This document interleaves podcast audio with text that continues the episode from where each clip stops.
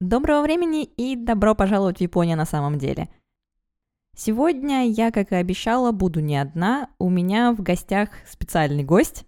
Э, это Катя. Мы уже пару лет дружим виртуально, поэтому я знаю, что Катя давно и серьезно занимается икебаной.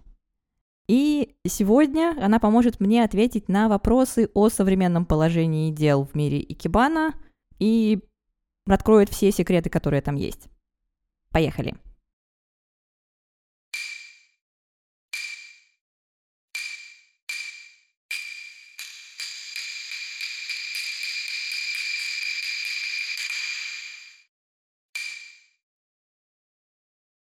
Всем привет, я Катя из Японии. Икебаной занимаюсь на данный момент э, больше восьми лет. Этой осенью будет уже девять.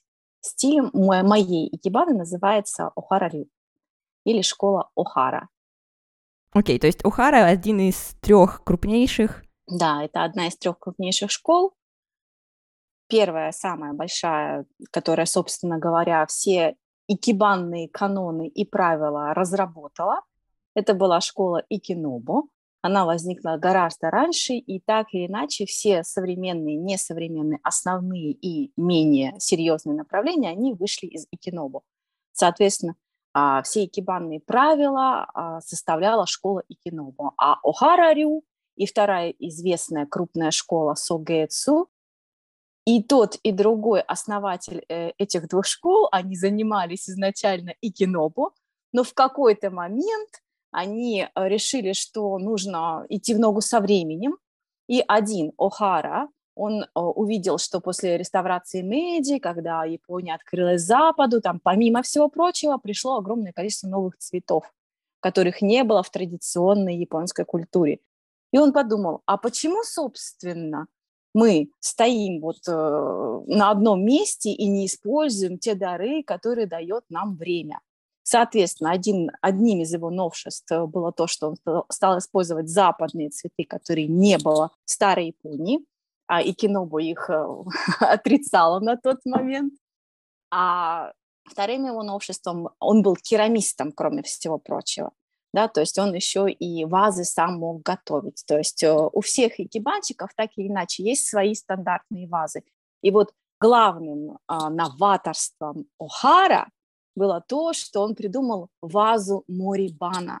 До этого все вазы были так или иначе высокие, а он сделал плоскую вазу, которая похожа, вот у нее абсолютно плоское дно, такой поднос с вертикальными стенками, там никаких изысков нет.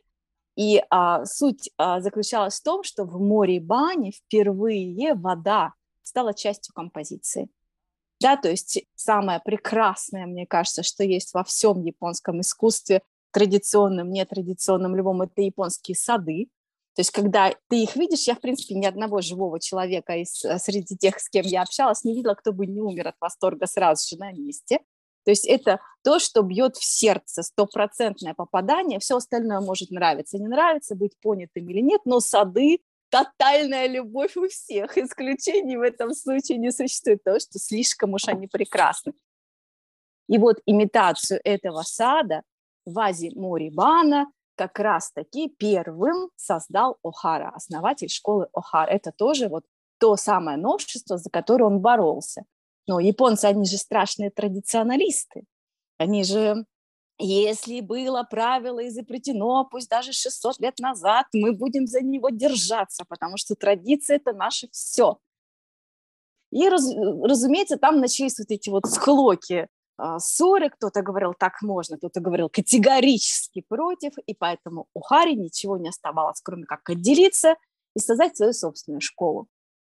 Но э, так как она стала очень успешной, ну, потому что и вазы, и тебе иностранные цветы пошли вообще во всем своем великолепии и роскоши, то, разумеется, очень быстро еще один такой же отщепенец образовался. Это была э, школа Сугецу, который тоже основатель школы Сугецу изучал и кинобу.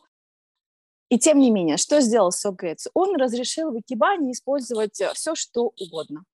Они помимо природных материалов использовали проволоку, веера, какие-то нитки, какие-то железные конструкции. И вот этот вот модерн он, соответственно, тоже был совершенно неприемлем в икебане, потому что если мы представим нишу токонома, которая вот какая была 100, 200, 300, 400, 500 лет назад, такая и осталась, и в ней вдруг мы поставим какие-то железные проволочные конструкции, будет смотреться странно, да, поэтому это уже такой модерн, который не подходит для ниши, но, тем не менее, это тоже стало отдельной школой, у них э, есть э, свои смелые вообще представления о цветах, они могут э, делать изгибы, ломать, гнуть, очень любят острые линии. Там такое смятение духа, можно сказать, если коротко характеризовать эту школу. Но вот я очень люблю Охара. Почему я ее выбрала? Я ее не выбирала. Да, то есть вот сейчас сейчас, а, оглядываясь назад, спустя восемь с половиной лет, я понимаю, что меня за руку вела судьба, и она меня привела ровно туда, куда нужно было, но я не выбирала школу, потому что на тот момент, когда я решила заниматься икебаной, я просто была не в состоянии изучить все стили, понять все это дистанционно и осознанно прийти в школу Харари. Поэтому я решила выбирать сенсея. И просто хвала небесам и проведению, что мне досталась сенсей, которая мне понравилась. Она преподавала икебану школы Охара. У нас с ней сразу же состоялся духовный и душевный контакт. Она немножко нетрадиционная японка, она ироничная, она много шутит, она хулиганка, она очень смелая, творческая и немножко такая непричесанная. восемь с половиной лет абсолютнейшей идиллии у нас с ней. И теперь, когда я уже во всех этих стилях разобралась, много выставок посетила, все посмотрела и абсолютно осознанно могу сказать, что я вообще не ошиблась в выборе, мне абсолютно искренне композиция школы Охара нравится больше всех. А в этом году я решила так как есть время свободное, заниматься два раза в неделю, и процесс вообще пошел семимильными шагами, потому что удивительным образом всего лишь увеличение частоты занятий в два раза привело к какому-то более глубокому осознанию смыслов.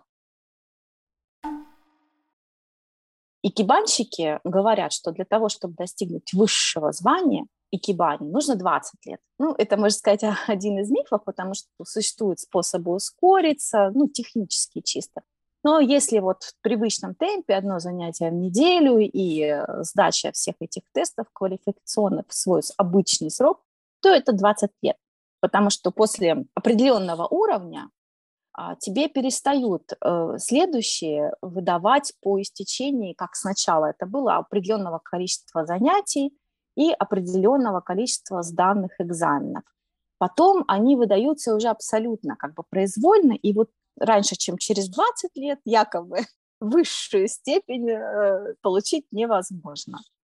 Ну вот, например, я сейчас э, по счету раз, два, три, четыре, пять, шесть, семь, на восьмом уровне, да, и вот следующий девятый уровень, он последний из эм, таких вот более-менее как-то определенных количеством часов уроков.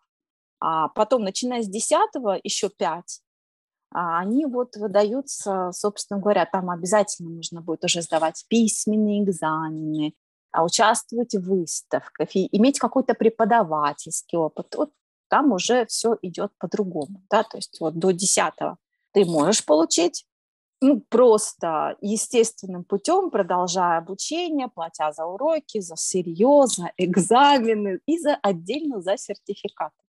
Я специально никогда не пыталась запомнить это, просто сенсей мне эти цифры озвучила, я, конечно, ужасалась, но думала, ладно. А тут я специально табличку себе а, сделала, чтобы разобраться с ценами. Вот если сначала ты за самый-самый первый, не, самый низкий уровень за сертификат при переходе на второй уровень платишь буквально 8 тысяч йен, да, то следующая цифра уже а, больше 16, и вот на моем уровне уже а, 80 тысяч йен. Да, это просто сертификат. То есть ты ходишь, занимаешься, сдаешь экзамены, но для того, чтобы получить бумажку, паспорт, тебе просто вот просто нужно заплатить 80 э, тысяч йен только за это. Ты все сдал. Да, и ты уже будешь считаться, что у тебя четвертый, допустим, уровень, как у меня, Йонкю, но чтобы тебе получить именно подтверждение формальное, тебе нужно заплатить 8 манов. Если ты их не платишь, то в школе будут знать, что у тебя четвертый уровень, но без паспорта. А, то есть, получается, именно сами экзамены, они входят в часть обучения, а сертификаты нет, и за сертификат нужно платить отдельно. Там три разделения. То есть есть обучение, есть отдельно вот эти хенкюкаи и отдельно сертификаты. То есть сертификат – это, грубо говоря, вручение бумажки уровни ты получаешь автоматически, проходя определенное количество занятий и сдавая определенное количество лицензионных тестов, которые называются Кенкюкай, а вот именно бумажку по результатам ты не можешь получить, не заплатив за нее деньги. И я полагаю, перепрыгнуть с первой бумажки на четвертую нельзя. Нет, конечно, нельзя. Нет. Ну, то есть технически ты можешь переходить э, с уровня на уровень и не платить за бумажки. И ты, ты будешь заниматься по уровню четвертому, пройдя все предыдущие восемь, потом ты перейдешь на третий, дальше я не знаю, потому что я еще туда сама не ходила.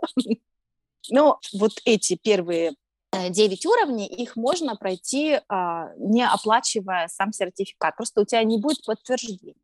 Да? Соответственно, оно нужно же людям, да, потому что если я приеду и скажу, я вообще молодец, но вы должны поверить мне на слово. Ну, это э, может сработать, а может не сработать. И я думаю, что в Японии все устроено именно таким образом, потому что без сертификата она не работает.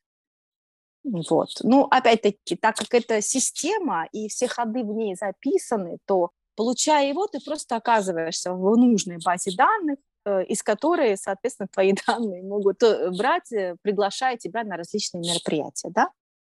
Потому что невозможно зарабатывать только на школе. Все мастера пытаются участвовать в различных э, шоу, а, в различных конкурсах, а, в различных выставках для того, чтобы о них узнавали. Туда ходят люди, как на развлечения или как просто вот в музей, удовольствие посмотреть. И, соответственно, вот мне понравилось, вот прям ужасно понравилась именно эта композиция. Я думаю, а, хорошо, я хозяин отеля, мне холл отеля нужно периодически украшать композициями.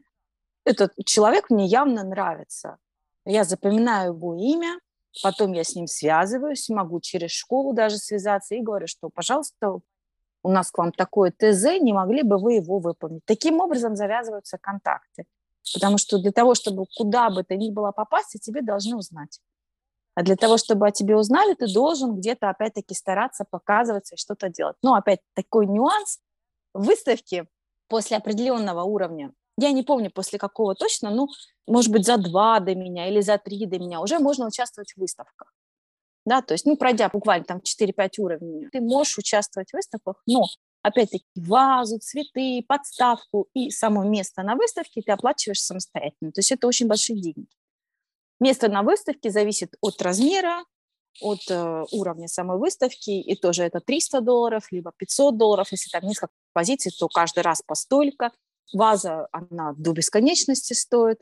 Подставки тоже очень дорогие. Ну и сами цветы, если ты хочешь какую-нибудь роскошную композицию, чтобы продемонстрировать себя во всей своей красе, это тоже будет недешево. Поэтому, опять-таки, нужно понимать, что люди, которые участвуют в выставках, они, у них есть цель.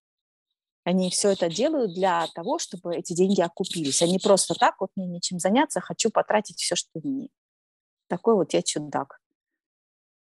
Там все очень строго, и так как я пошла туда именно вот как хобби, а, но при этом вписалась в лицензии на случай, если я вернусь в Россию, что я знаю, что в России пока не представлена эта школа.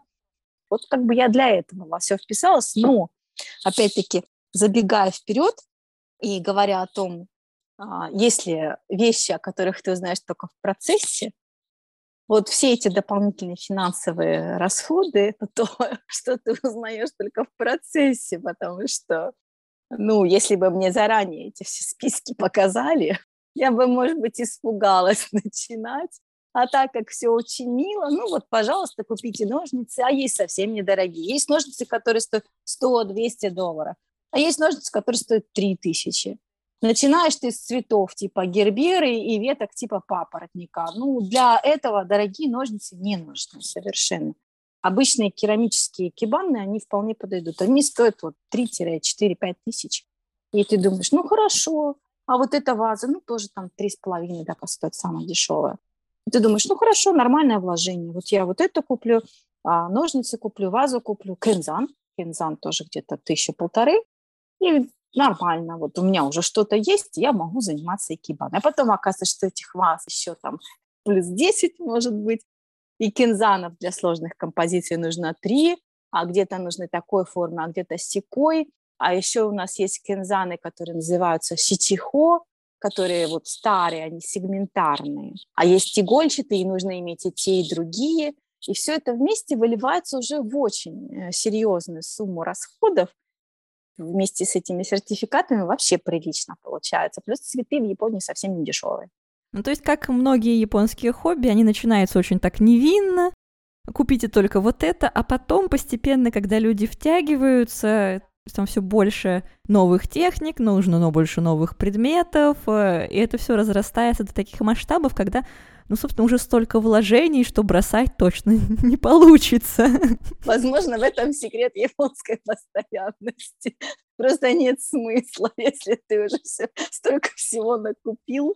Ты увлекаешься в процессе, ты начинаешь это любить, понимать, ценить. Вот каждую вот эту веточку, с эти вот разговоры с сенсеем, которая... Я же европейского типа человек с абсолютно европейским мышлением. Поэтому если я вижу листик, который немножечко осенью таких особенно много, он уже начал э, желтеть и краснеть, и где-то подсыхать, а еще у него в центре чревоточинка, потому что весной его погрызла гусеничка. Я думаю, ну фу, некрасиво. А сенсей говорит, что ты, Екатерина Сан, это же просто самое лучшее, что может быть в Икебане. Посмотри, он на себе держит всю историю своей жизни. Вот весной его ела гусеничка, она превратилась в бабочку, а он все еще удержался на ветке. А осенью он начал сохнуть и желтеть. Какая же это красота! Вся жизнь в одном листочке. Ни в коем случае его не убирай. И все это волшебно, удивительно.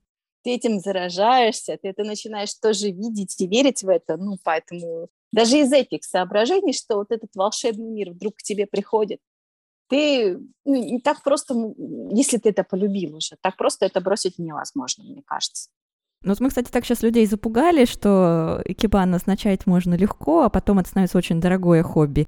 А вообще иностранцам начинать сложнее, чем японцам, с нашим менталитетом другим, с нашими другими финансовыми ожиданиями от хобби.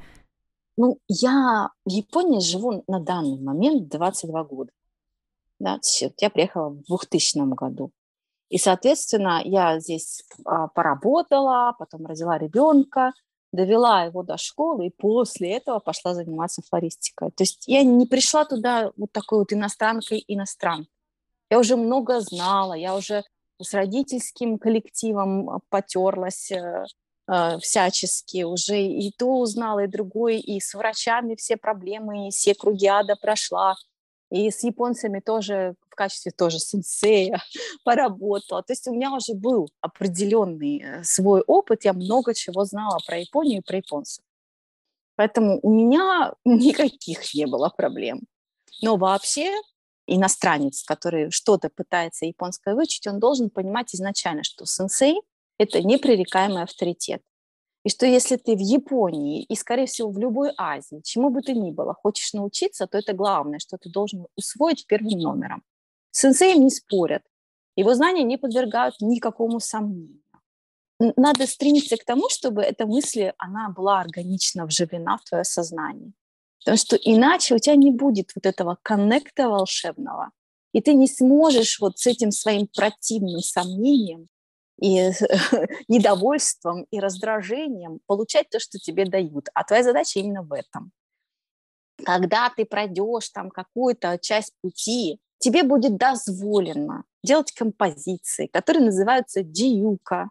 И это свободный стиль. И э, там ты можешь делать все, что хочешь, как хочешь. И главное, чтобы тебе это нравилось.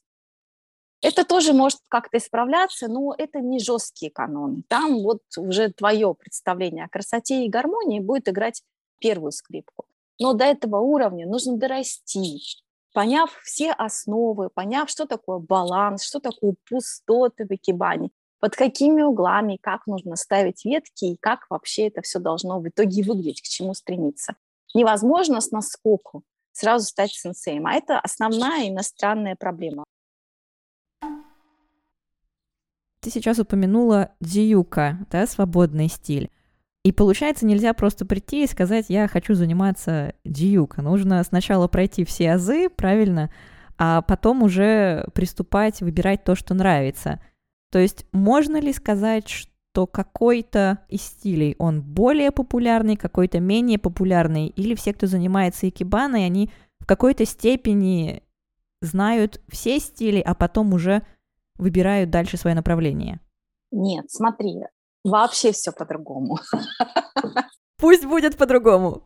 То есть на уроке, как правило, нет никакого смысла заниматься стилем джиюка. Да, потому что он свободный, подразумевает свободу, и, соответственно, э, начав что-то понимать в цветах, ты можешь дома сколько угодно этой джиюки делать самостоятельно. И, собственно говоря, какой смысл ходить с сенсею, чтобы она твою джиюку правила на свою джиюку? То есть э, твой свободный стиль исправляла на свой свободный стиль. Ну, это, конечно, возможно, но это менее осмысленно, чем то, чем занимаемся мы. У нас в каждой школе есть свои стили, да. А, если говорить об основных, то это кейша-кей и чокурицу-кей. Они бывают как в высокой вазе хейка, так и в низкой плоской вазе морибана и отличаются соотношением основных веток. Да, то есть эти стили обязательно из плотных крупных веток делаются, и, соответственно, если где ветка сильно наклонена вперед, и она явно основная, самая длинная, это будет кейшакей. А там, где высокая ветка, самая длинная, самая основная, это будет чокурицуки. Повторюсь, он бывает и в плоской вазе, и в высокой вазе. Вот это мы постоянно тренируем, тренируем, тренируем, и так, и сяк, и эдак. С разными цветами. Бывают двухкомпонентные чокурицукей и кейшакей, бывают трехкомпонентные, бывают четырехкомпонентные. И, соответственно, нужно понимать вот с введением каждого нового компонента, что у тебя становится дополнительными вот этими цветами, где они как будут расположены. А, это все только со временем нарабатывается, понимается и осознается. Кроме этого, я уже рассказывала о том, что наш э, основатель школы О'Хара, он изобрел плоское вазе Мурибана, и у нас э, их очень много в течение года, порядка 10-12 на все сезоны. Да. Зимой мы делаем нарциссы, вот сейчас весной мы делаем ирисы, потому что это традиционные японские цветы. Кто был на японской природе, в японских горах, он прекрасно знает, что вот эти мелкие дикие нарциссы, они просто бывают усыпаны, и не все, но они естественным образом растут. То же самое с ирисами. Даже есть японский ирис, который вот э, светло-сиреневый, с белым, такой тигровой окраски.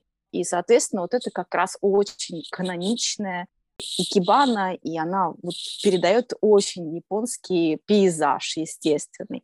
Плюс японцы знают, не знаю, знают ли это европейцы, но каждый японец четко понимает, что всегда деревья, листья, ветки наклонены к воде. И что если это все в районе пруда находится, вот оно должно быть сюда, в эту сторону наклонено, и оно должно быть немножко порвано, потому что ветер дует. И опять-таки, в зависимости от ветра, вот ветки тоже так склоняются, они все это пытаются имитировать в экипане. Поэтому каждый сезон и осенью тоже вот с этими немножечко старенькими ветками, которые весь цикл на себе имеют от жучков, червячков и гусениц до увядания.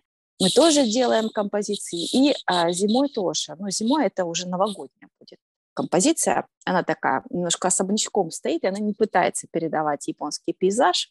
Она просто э, с использованием традиционных новогодних веток да, там сосна, бамбук, и обязательно что-то такое вот яркое, цветочное, крупное, ну, цветную капусту они любят, декоративную.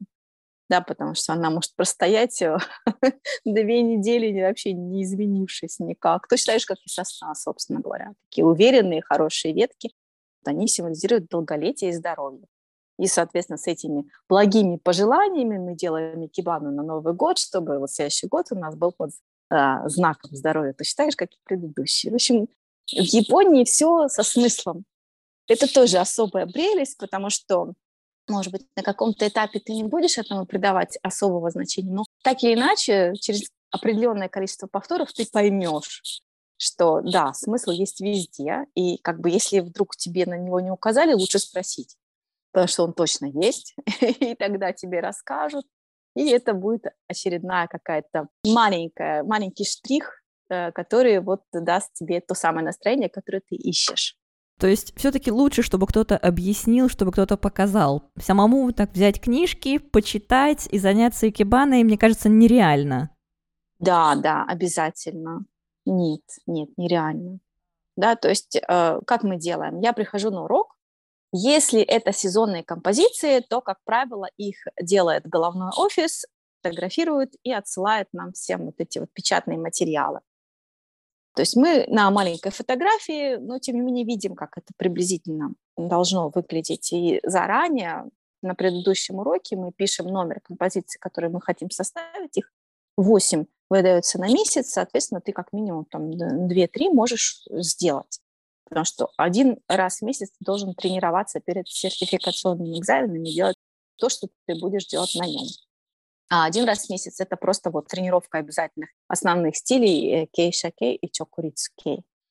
И, соответственно, ты это все выбираешь, ты знаешь, сколько это будет стоить, тебе привозят сырье, и ты с ним начинаешь работать. Ну, как происходит работа? Ты приблизительно видишь, как оно на маленьком размером с марку картинки выглядит. Это совершенно вообще ничего не значит, потому что там учтены все тонкости.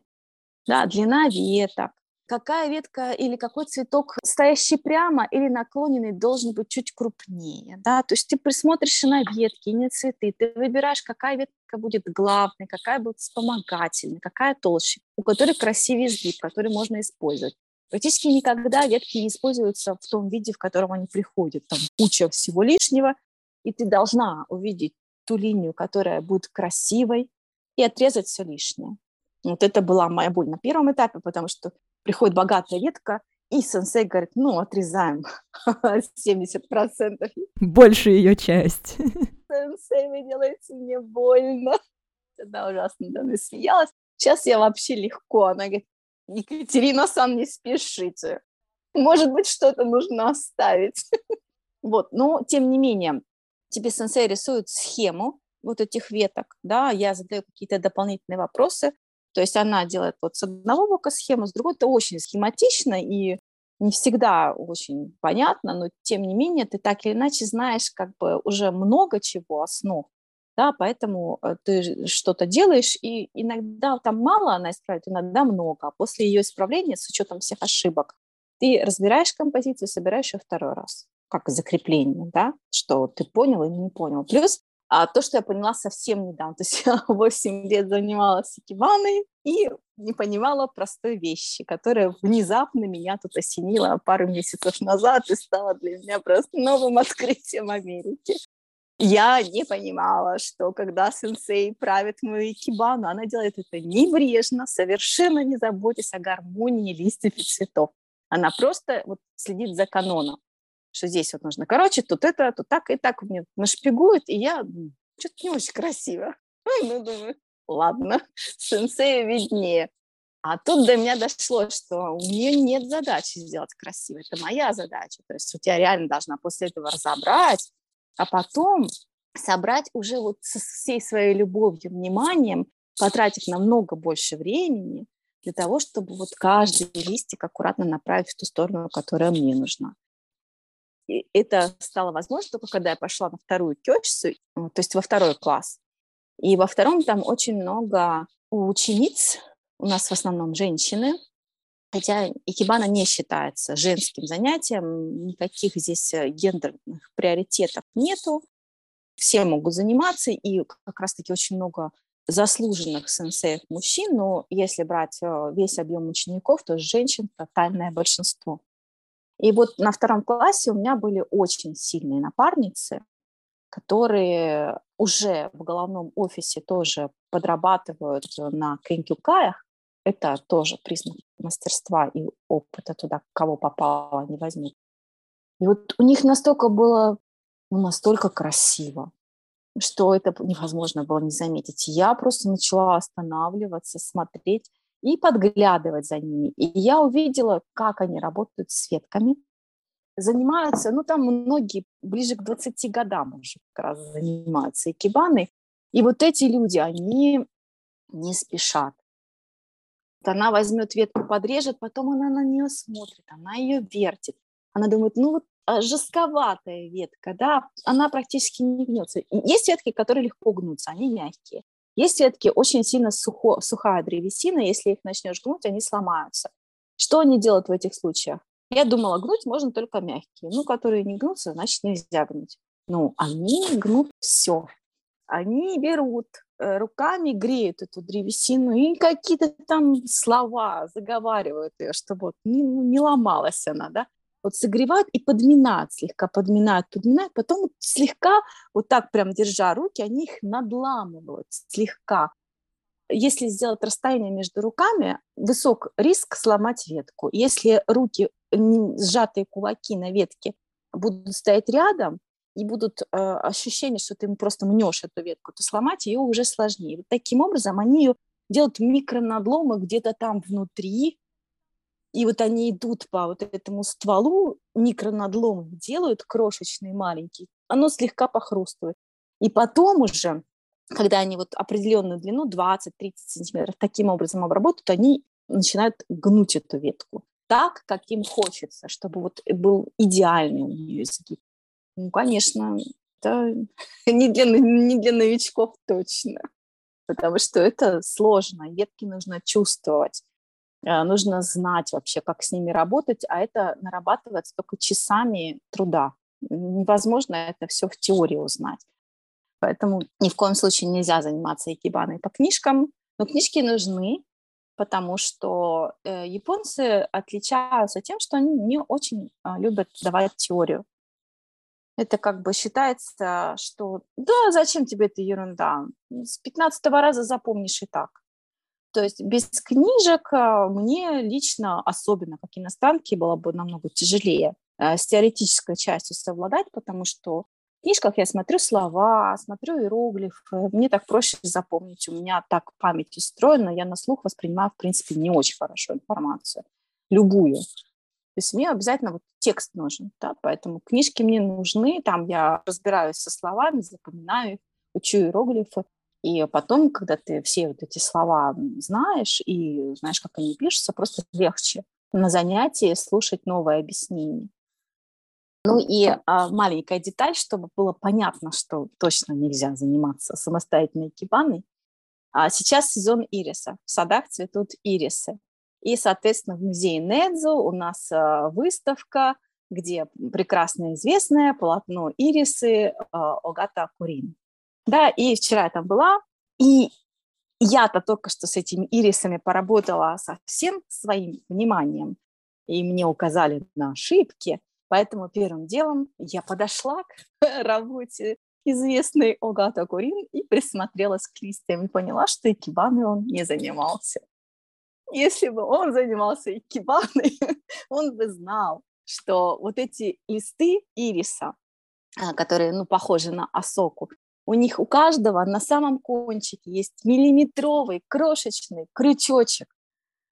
И кибанщики, когда свои композиции делают, у них вот обязательно крючки должны смотреть друг на друга. Если два стебля, то вот они должны быть направлены друг к другу. А если маленький третий, то он должен быть направлен к более длинному. Да, там бывают из двух листьев или из трех. И как их накладывают друг на друга. Самый длинный первый, а потом покороче, или, сам, э, или средний первый, а длинный потом, а самый маленький сзади. Это прям вот для каждого отдельного пучка свое правило. Ну, то есть это невозможно ни в какой книжке различить, узнать, увидеть и, и почувствовать, потому что ну, слишком мелкие детали. И когда я делала первую композицию с ирисами, там получилось смешно, потому что мне сенсей сказала, вот листья должны здороваться друг с другом. Я, окей, я вас понял. И здоровала листья именно с, исходя из формы самих листьев всего. Не крючочка, а всего листа. И не обратила внимания на эти крючочки. Они такие маленькие, если не приглядываться, то ты их не видишь. А сенсей подходит, типа, Екатерина Александровна, ну, посмотрите, у вас же тут крючочки. Говорю, так а мы по крючочкам, что ли, должны дело по форме листа. То есть где-то лист сам загибается, а крючок смотрит в обратную сторону. И это уже неправильно. Оно не всегда совпадает. Именно нужно вот по этим миллиметровым, крошечным, незаметным а, закруглением. И я специально подошла к а, работе Корин а, и посмотрела, есть ли у него крючочки. Вот прошла все абсолютно. Створки посмотрела, нет, ни на одном листе нет. Я там внимательно прошла два раза. У него вот ирисы так, как я бы их нарисовала, если бы не занимался кибаной, просто листья. Вот так. Теперь мы знаем, как смотреть на искусство с точки зрения мастера икебаны. А как смотреть на икебану с точки зрения любителя искусства? У икебаны есть э, страна, с которой на нее надо смотреть. Она только одна. У нее нет бока, нет зада, и, и второго бока тоже нет. Исключительно перед у икебаны есть, и смотреть нужно по центру обязательно и э, спереди. И они устанавливаются таким образом, чтобы идеальный угол просмотра был на высоте среднего роста смотрящего человека. Да, то есть вот когда ты стоишь в передней плоскости, ты можешь угол менять от идеальной точки градусов на 30 вверх и градусов на 30 вниз, это возможно. Но в бок уже нет, в бок не стоит. Нужно только вот по центральной оси чуть-чуть вверх, чуть-чуть вниз смотреть, тогда она будет немножко по-разному выглядеть. То есть если ты на, ровно на один уровень с экибаной становишься, ты ее видишь в более геометричном виде, да, но в менее красивом. Если ты станешь на свой уровень, а она на уровне приблизительно стола, столешницы будет находиться, то это будет идеальный угол просмотра. Ну и должно быть расстояние хотя бы 2 метра. Зависит от э, размера композиции. Если это большие, то там больше, разумеется, нужно дальше отходить. Это тоже была моя проблема с экибаной. Во флористике очень много круговых композиций, которые со всех сторон можно смотреть э, абсолютно без проблем. Ну, как минимум, они хороши всегда с трех должны быть. Если она стоит у стены, то сзади ты делаешь прилично, но не, не для того, чтобы показывать. Если она устанавливается на стол, то она круговая и со всех сторон красивая. Поэтому, когда я пришла на кибану и поняла, что тут у нас прям вот такая жесткая ось, а, мне тоже было это тяжело. Ну и после роскоши флористики привыкнуть к аскетизму и кибаны, это тоже, в общем, небольшой человеческий подвиг, особенно для европейца, да, потому что у японцев, мне кажется, у них вся культура построена на аскетизме, на пустотах, и мне кажется, у них нет этого конфликта внутреннего, когда нужно себе объяснять, что чем меньше, тем лучше, и что кашу маслом испортить тоже можно запросто. И, кстати, японцы, они же такие интересные. Они сами говорят, что икебана у них появилась, потому что у них есть вечно зеленые леса. Вот э, вроде вот из-за того, что у нас эти леса есть, они не везде есть. У нас э, вот эта сезонность, она круглогодичная, и всегда была возможность что-то поставить в воду и украсить свое жилище. И, соответственно, не было никакого резона себе в этом отказывать.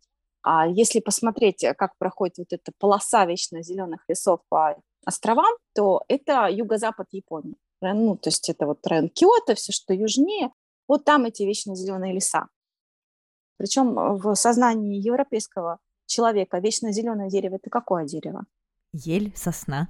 Вот, хвойное.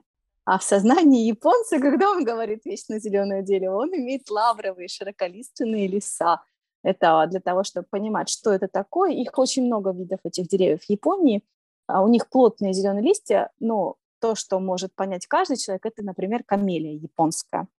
Да, вот эти вот листья блестящие, плотные, которые ты не порвешь, а даже можешь разломать с хрустом. Вот это те самые вечно зеленые леса, о которых говорят японцы, которые не опадают и зеленый круглый год. Но при этом, конечно, хвойные у них тоже есть, но они имеют в виду не их. Вот. И якобы благодаря этому у них была возможность ветками украшать свое жилище. Плюс их э, традиционная религия – анимизм, который антропоморфный, и, соответственно, нужно, нужен какой-то символ, да, нужно какой-то предмет выбрать, в который это условное божество может быть помещено и жить в нем, и обращаться. И этими простыми вещами, которые есть вокруг нас, стали какие-нибудь величественные, столетние и более деревья, камни, скалы и так далее. Да? То есть э, вот к этим лесам у них всегда было отношение как э, к божеству, большое уважение, большой пиетет и умение с ними общаться, и плюс внимательность. Да? Вот уделяли они какое-то внимание этим лесам. Постепенно так вот получилось, что они как-то не чужды были вот этой красоте, и когда действительно с буддизмом пришли цветы, и э, начали буддийские статуи украшать цветами, японцы уже украшали свои жилища ветками. Вот это такой point, да, почему икебана? Ну, икебана – это ветки обязательно, да, и все старые стили, ну, они все веточные в основном. И как раз очень часто там было такое, что один вид веток он вот красиво формы изгибается, и вот именно это очень здорово смотрится в различных токонома. А получилось именно так, потому что вот отношение к лесам у них было особое, потому что эти леса круглый год у них были. Не было такого, что снега, э, тоска и лысые деревья стоят. Поэтому вот как раз отличие японцев, что везде, везде, везде в мире цветы, а у них ветки. Да, поэтому, когда Икебана уже канонизировалась и начала развиваться, они были первыми, кто совместил цветы и ветки. И одновременно я пыталась посмотреть картины периода э, Возрождения, да, ну, чтобы приблизительно вот когда бурное развитие Икебаны в Японии началось, чтобы увидеть, э, а что было в Европе в это время. Да? Ну, там было очень там был, были натюрморты, а если цветы, то ну, что-то вот стоит э, в стеклянной банке, да, вот как-то вот оно стоит просто. Японцы так никогда не любили, оно не должно стоять просто. Простота, она только в том, что это будет один вид веток. А во всем остальном должно быть крайне сложно. То есть из этого одного вида мы должны выжить максимум. И они с самого начала начали придумывать способы, каким образом укрепить ветки в вазе. Да, это тоже вот э, очень серьезное отличие, потому что 500 лет назад они уже это умели делать. Да, просто тогда использовались другие способы, не те, что сейчас. Сейчас канонизировано, стандартизировано. Они начали с э, пучков соломы, которые они утрамбовывали в узкое горлышко вазы, для того, чтобы потом стеблями, э, ну, вернее, даже ветками протыкать их, э, чтобы ветка стояла очень устойчиво и не меняла а, наклон. И плюс, что у них поспособствовало зарождению именно икебаны как искусства, э, всякие стихи. Они же любили собираться и, и соревноваться, да? Кто лучше сочинит на, на определенную тему стихотворение. Вот с у них то же самое произошло. У них тоже были вот эти оханакай, где они собирались, и вот одна есть ваза, и давайте вот мы сейчас, вот э, я эту ветку поставлю так, все посмотрят, м-м, а вот я так поставлю, все опять посмотрят. Ну, да, у, у, у второго-то получше получилось. Пусть он, значит, правила и пишет. И вот они так развлекались. Э, разумеется, это была аристократическая верхушка, которой других забот не было.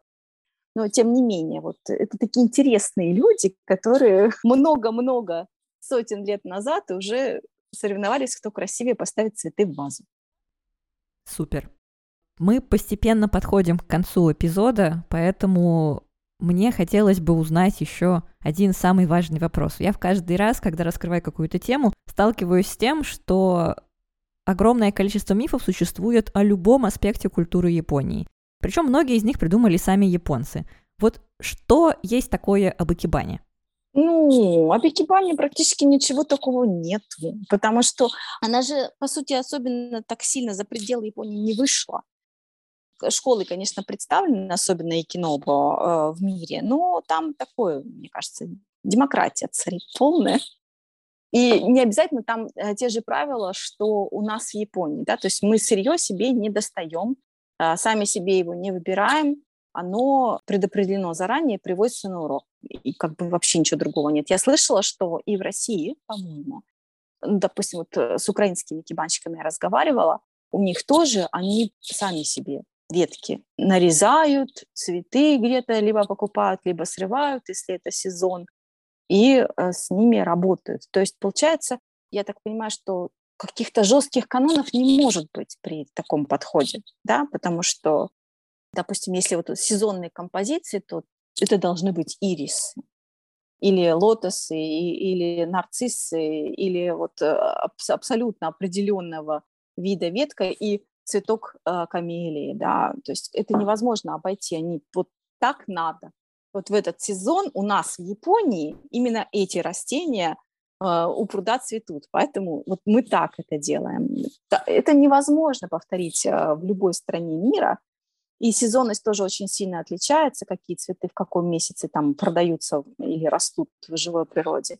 Поэтому мифов о Японии, об Икебане, мне кажется, особых нет таких вот. Ну, во всяком случае, я мне кажется, про мифы нужно спрашивать не у меня, а у людей. Вот что вот они думали, какие у них заблуждения про икебану были. Единственное, есть очень одна смешная ошибка, которую почему-то тотально допускают все, и те люди, которые живут за границей и не говорят по-японски, и что поразительно для меня, те люди, которые живут в Японии и говорят по-японски, они все упорнейшим образом называют икибану экибану что, ну, совершенно нелепо и смешно по-японски, потому что эки по-японски это станции, и получается, что живые цветы превращаются в станционные.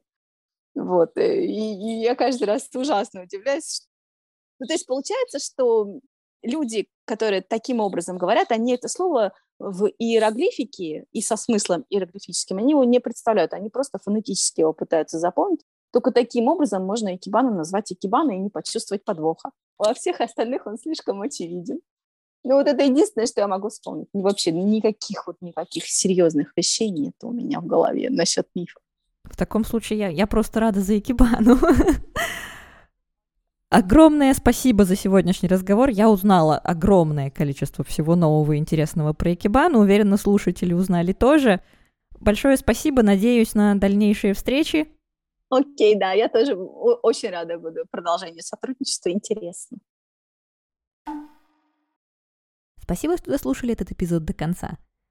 Не забудьте подписаться на подкаст, чтобы не пропустить следующие выпуски. Поставьте ему лайк, оставьте комментарий или расскажите о нем другу – Помните, что на сайте japanexplain.com, ссылка на которую есть в описании эпизода, вас, как всегда, ждет дополнительная информация по теме, а также ссылки на мои аккаунты в соцсетях и способы поддержать подкаст материально. До скорой встречи! Пока!